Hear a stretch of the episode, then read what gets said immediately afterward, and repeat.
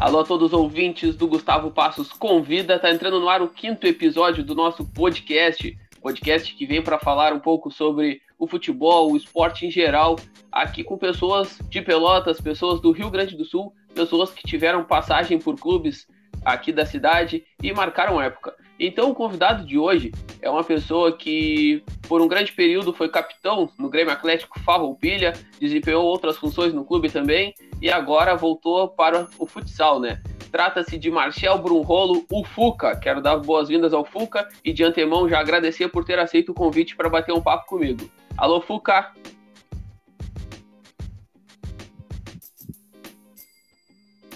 Boa noite, Gustavo, tudo bem? É um prazer estar falando contigo, prazer estar participando do teu programa e ser esse convidado, contar um pouquinho da história. Beleza, e, Fuca, vai ser um grande papo aí, temos muita história aí para contar. Já começando assim, por que Fuca? Da onde surgiu esse apelido?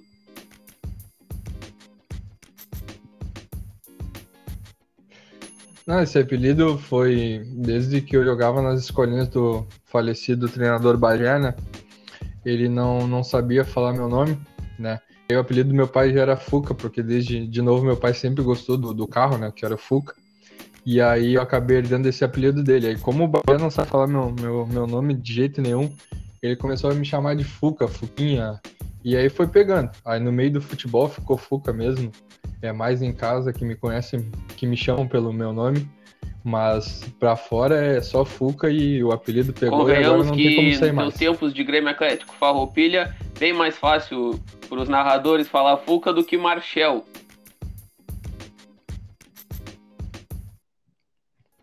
Com certeza, era bem mais fácil narrar um gol de Marchel, ninguém ia conhecer. Uh, Fuca, Fuca já mesmo. tocamos no nome do Grêmio Atlético Farroupilha, citei que por anos fosse capitão por lá. Qual o momento mais difícil vivido por ti dentro do clube? Olha, eu acho que o momento mais difícil foi 2017, quando a gente tinha um grande time, tá? um time de jogadores formados aqui da cidade, que já tinham passagem por outros clubes. Uh, tinha Reuter, tinha Lima, tinha Gleison, tinha os, o Samuel, o Patrick, os goleiros. Era um grande time e a gente acabou não passando da primeira fase. A gente até a primeira primeiro turno fizemos um, um turno impecável, só que acabamos vacilando no segundo turno. Muitas lesões, muitos cartões acabaram nos, nos tirando jogadores importantes. E aí eu acho que esse ano foi assim, um ano mais triste porque tinha tudo para se montar um, um time, um, se tinha um time forte e não conseguimos passar. Naquele ano o objetivo maior era o acesso um time de com qualidade. Certeza. Fuca, no dia 16 de fevereiro de 2019, podemos considerar um grande golpe para ti, uma lesão que te afastou dos campos e das quadras por um grande período. O que tu tem a dizer sobre esse momento na tua carreira? É, Gustavo, foi um momento muito difícil, né? Um momento que ninguém espera na, na nossa vida. Foi um momento que da minha carreira, né? Eu nunca tinha me lesionado, eu jogo futebol tanto amador como uh, profissional desde os 4 anos de idade. Então eu nunca tinha passado por isso na minha vida. Foi estranho para, ter que parar um ano sem, sem jogar bola. Essas lesões que a gente via pela TV, que pensava que nunca ia acontecer com a gente, acontece. A gente no meio do futebol está sujeito a isso a todo momento. Uh, foi uma jogada que que até hoje eu me lembro, uma jogada que o, o rapaz não teve culpa de nada. Eu tava na hora e tinha que acontecer aquela hora com alguém, podia ser eu, como foi eu, mas podia ser ele também. E graças a Deus hoje eu tô recuperado, um ano depois já tô voltando a praticar uh, futebol, que é a coisa que eu mais gosto de estar dentro de, do campo, dentro das quadras atuando. E agradecer muito a minha família que esteve do meu lado todo esse tempo, né, me apoiando. Foram, foram meses bem difíceis. Passei por duas cirurgias. Com certeza. Mas hoje eu tô aí em 2017, forte. A gente teve a primeira oportunidade de trabalhar junto no Grêmio Atlético Farroupilha. A gente deu um grande passo ao erguer a base do clube. No corrente ano de 2018, alguns meninos treinados por ti na base estavam junto contigo no plantel profissional, comandado pelo Antônio Freitas, naquela oportunidade. Tu acha que o Farroupilha não olhou com bons olhos para sua base no ano de 2018? Eu acho que sim, Gustavo. Bem lembrado sobre esse ano que a gente trabalhou junto lá com o Roger Burkit, com, com o Luciano Proença, o Batatinho, o Darlan. A gente pegou uma base que não tinha nada e a gente começou a colher grandes frutos. E o que, que acontece hoje? O futebol. A, a base se monta para ter um para ter um suporte lá, lá na frente, até na venda de jogadores. E esse é rompido. Como tu mesmo disse, jogadores que passaram por mim na base, que no ano seguinte estavam com o final, mas devido à questão de direção, uma gestão de comissão técnica, foi interrompido que esses garotos tivessem prosseguido. Até são questões assim que quando se trabalha com garotos de, de 17, 18 anos, você tem que ter paciência, porque são garotos que de repente nunca viveram um cenário profissional, né? Que se deslumbram, uh, ficam mais tímidos, uh, tem um pouco mais um pouco de medo para se soltar no meio dos profissionais. Então essa paciência tem que ter com qualquer time de, de profissional. Nos times grandes acontece isso. Não é porque o Farroupilha é um time do interior, né, do Rio Grande do Sul, que isso não pode acontecer. Tá? Então, o que, que acontece? Teve muita má gestão, principalmente da parte do, do seu Napoleão, da parte do, do seu Toninho, que não souberam ter paciência com os garotos e acabaram garotos de lado, garotos que tinham futuro promissor, que hoje poderiam estar né, municiando o profissional do, do Farroupilha ou outros clubes já a nível de, de Série A2, de terceirona. Infelizmente, alguns pararam, outros ainda estão tentando, mas é, é triste. É triste para quem é profissional e quem luta pela categoria de base. É, eu me lembro que alguns treinos eu presenciei para fazer material, que naquela época eu era assessor do clube, e tu treinava em separado muitas vezes com esses meninos por eles serem deixados de lado. Uh, como tu já conhecia eles, tu tinha sido treinador deles no ano de 2017, uh, aquilo ali de uma certa forma acho que mexia com todos, porque contigo eles tinham liberdade de conversar, liberdade de dizer o que estava incomodando, né, Fuca? E infelizmente, como tu disse, muitos pararam depois que não tiveram seu sonho concretizado no Grêmio Atlético Farroupilha, que preferiu da, olhar e dar preferência a atletas do Progresso na época do que do próprio Farroupilha.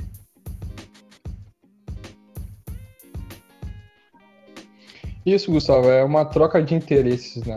Hoje o futebol é troca de interesse. Eu ganho daqui, mas eu tenho que ceder um pouquinho para mim ganhar do outro lado, né? E o que que acontece? Como tu mesmo disse, fosse prova disso, os guris eles conversavam muito comigo, tá? Então eu sempre procurava dar um conselho, guris, conseguir, segue, vocês têm futuro. Eles reclamavam, pô, a gente não tá, não tá tendo sequência, no coletivo a gente não entra, ou a, a gente é sempre xingado, ou é, é sempre visto com mal, maus olhos pelos outros. E aí eu sempre pedia para ele, eles paciência, paciência, que as coisas demoram. Às vezes tem treinador que pega no pé, tem, tem um companheiro que pega no pé, mas é por isso que eles deviam desistir, né?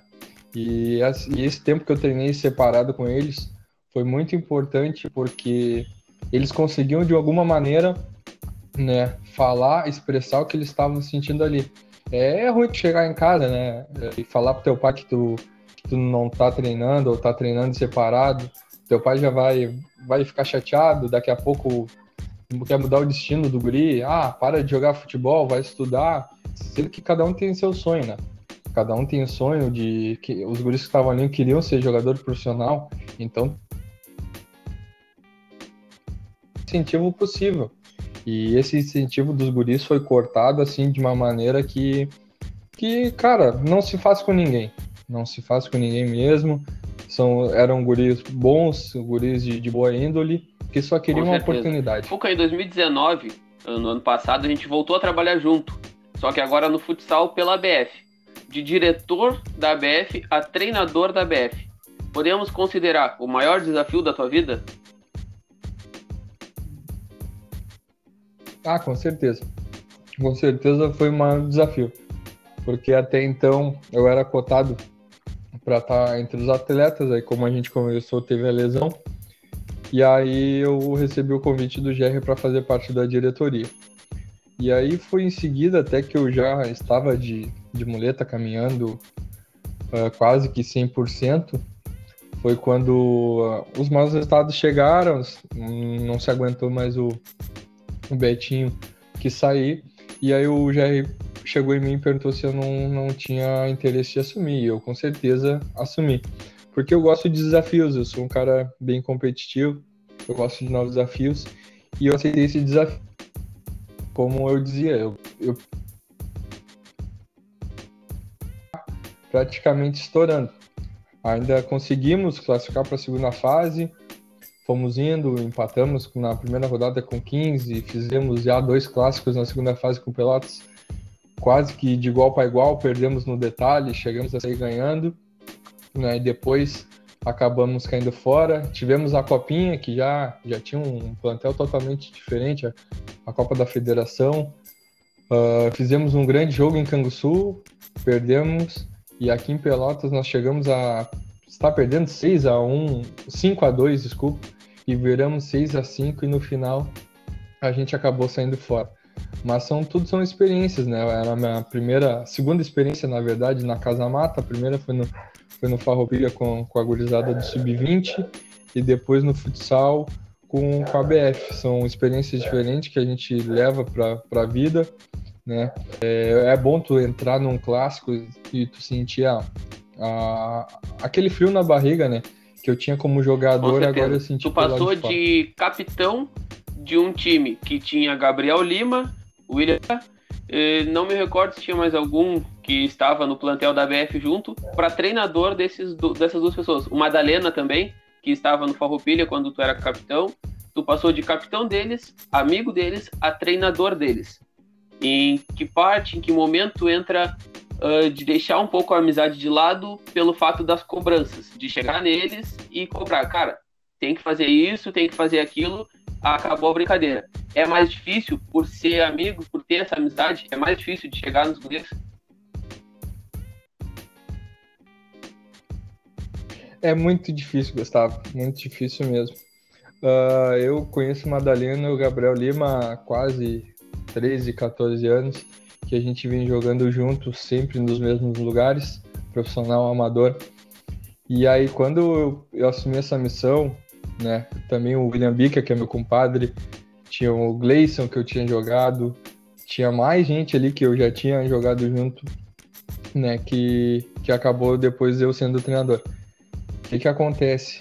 Uh, é uma missão difícil, porque tu tem que saber abordar. Ao mesmo tempo que eles são teus amigos, tu sabe que se eles fizerem alguma coisa errada, tu tem que cobrar deles. E a gente já tinha, mesmo sem, sem ser treinador, a gente já tinha essa autocrítica entre nós. A gente sempre se cobrava muito, se um tivesse mal, a gente xingava, ó, ó Lima, ó Madalena, hoje vocês estão mal, ó Furca, hoje, hoje tu tá mal. Então a gente sempre tinha essa cobrança. Mas claro, a, me movendo o futsal, que é um esporte já profissional, né?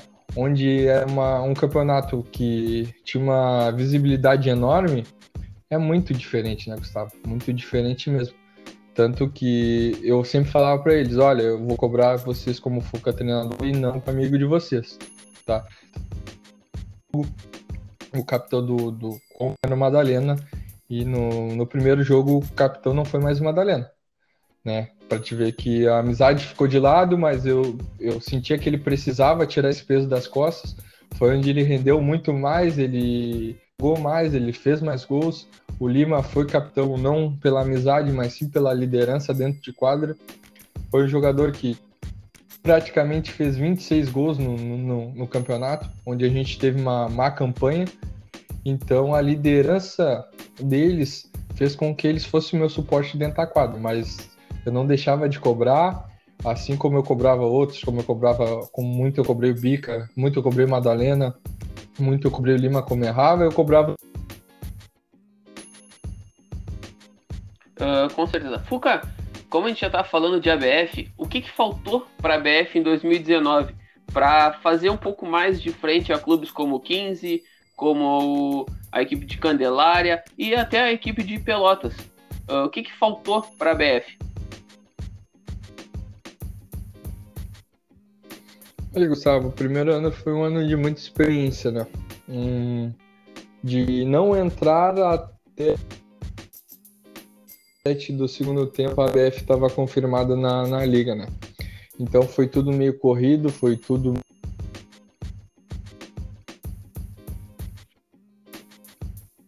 Então a gente se montou as pré e a gente foi se moldando do, né? E é difícil tu se moldar durante o campeonato, porque querendo ou não tem nada desde o início, né? Com muito tempo de treino, jogadores, né, um salão ali no nosso elenco tinham poucos jogadores que que eram oriundos do salão mesmo, então já tinham ter, que ter um pouquinho mais de paciência, um pouquinho mais de cuidado com essa parte. E os maus resultados no início eles atrapalharam bastante a sequência. O grupo começou a ficar com, com um pouco de desconfiança, a vitória não vinha, a bola não entrava, e isso mexe muito com o psicológico do jogador, né?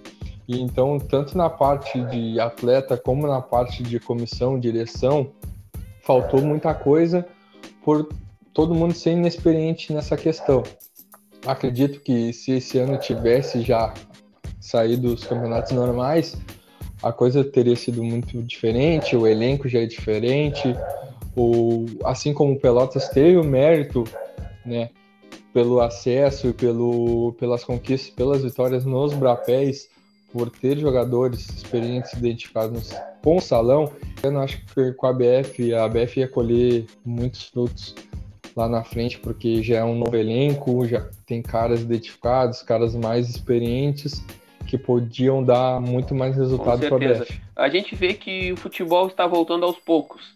Uh, talvez por futsal é meio inviável a volta esse ano por falta de datas, mas também pelo custo da testagem de cada atleta.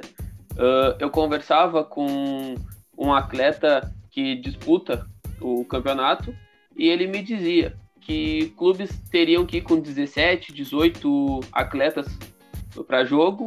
E tu imagina, né, Fuca, uma viagem até Alegrete, como foi no ano passado, e tu chega lá e tu tem no meio da, dos 18 dois que testam positivo para o Covid. Imagina como seria o planejamento de uma equipe, né? Visando que tu não pode errar e no futsal é aquilo, todo mundo tem a sua parcela de contribuição dentro de quadra e a falta de uma peça desmonta todo o elenco.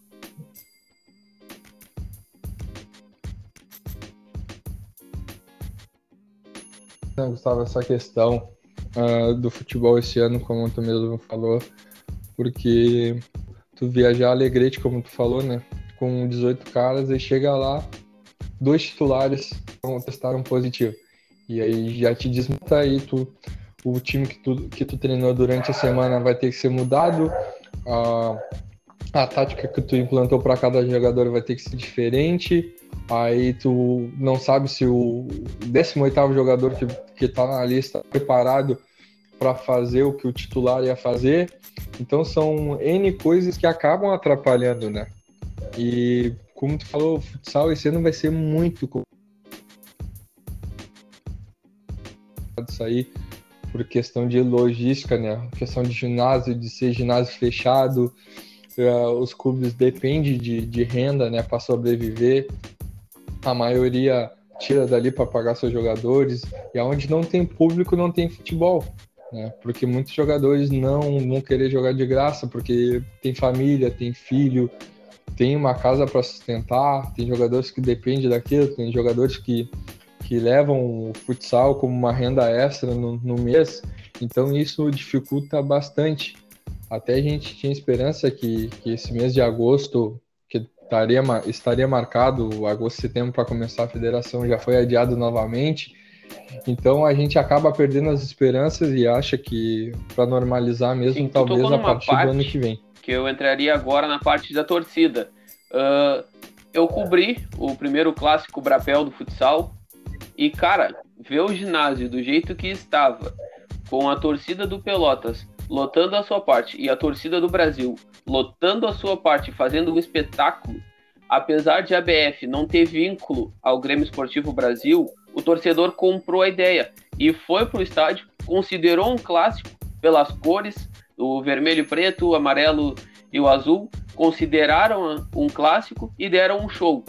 Cara, o ambiente ali no ginásio com a torcida é mais empolgante, tem mais pressão do que no campo. Não sei se tu concorda comigo por estar mais perto. E pelo fato do futsal ser decidido no detalhe, eu acho que esse apoio da torcida faz toda a diferença, né, Fuca? Não, com certeza, Gustavo. É... A questão da torcida estar mais próxima, o ginásio fechado, tu não consegue escutar nada. Eu lembro bem que eu tava. Foi pro clássico, tava na, tava na arquibancada e o frio na barriga parecia como um, se eu tivesse entrando em quadro. Tu vê a torcida gritando. Como tu disse, a gente não tinha um vínculo com o Grêmio Esportivo Brasil por detalhes, mas ali a gente estava representando as cores, né? Era vermelho e preto e a torcida abraçou essa ideia de uma forma magnífica. Tanto que foi destinado 400 ingressos e acho que tinha mais de 600 pessoas no nosso espaço, né? Porque a torcida comprou e gostou do que viu na primeira rodada contra, contra a Santa Vitória, isso aí foi muito importante, muito importante mesmo. E não foi só importante para nós, foi importante para Pelotas, foi importante para o público pelotense. Futsal que estava desacreditado, tanto tempo não se via um jogo de alto nível, um jogo que teve muitos gols, com vários jogadores de nome, jogadores promissores jogando, né? E aí tu tem um ginásio lotado, as torcidas apoiando, duas torcidas grandes, né, de times da cidade, isso aí é, é importantíssimo demais para nós. Tomara que prossiga assim, isso é bom para o esporte em geral. Tomara que nos próximos anos outros clubes possam entrar. Tem muito clube aqui da cidade que, que tem nome Paulista Brilhante, que tem condições de colocar um, um adulto. O Paulista ainda está na, na, na liga, na Série Ouro mas tem o Brilhante, tem Cruzeiro, tem a PE, tem várias outras equipes de nome que daqui a pouco possam Com seguir certeza. Fuca, assim, ó, pra finalizar, em meio à pandemia que a gente está passando, não tem como definir um período de volta do futsal. Mas para o momento da volta, teremos Fuca como treinador ou como jogador? Ah, Gustavo, o... quando eu voltei já a jogar, o Jair me fez a mesma pergunta tu quer jogar ou tu quer treinar? E eu falei para ele que a minha, a minha expectativa era jogar, que eu iria jogar se eu tivesse 100%. E hoje, hoje eu me considero 100% para atuar nas quadras. Então, com certeza teremos Fuca jogador, porque eu não me vejo longe disso. Eu estando 100%, eu estando bem, o meu, meu lugar eu sei que é dentro da quadra e poder dar o meu melhor a todo mundo. Com certeza. Beleza, Fuca. Quero te agradecer por ter aceito o convite aí para a gente estar tá batendo esse papo, relembrando nosso tempo de Farroupilha, nosso tempo de ABF e te deixar aí o canal aberto para sempre que tu quiser, para nós conversar. Também convidar o Lima, que agora está na Argentina, para conversar, o Madalena, talvez fazer uma com os três juntos ao mesmo tempo para contar a história de vocês. E também o Jerry, que é o presidente da ABF, também convidar o Jerry para se fazer presente aqui no nosso podcast. Fuca, quero te agradecer mais uma vez por ter aceito o convite e dá tuas considerações finais aí, Fuca.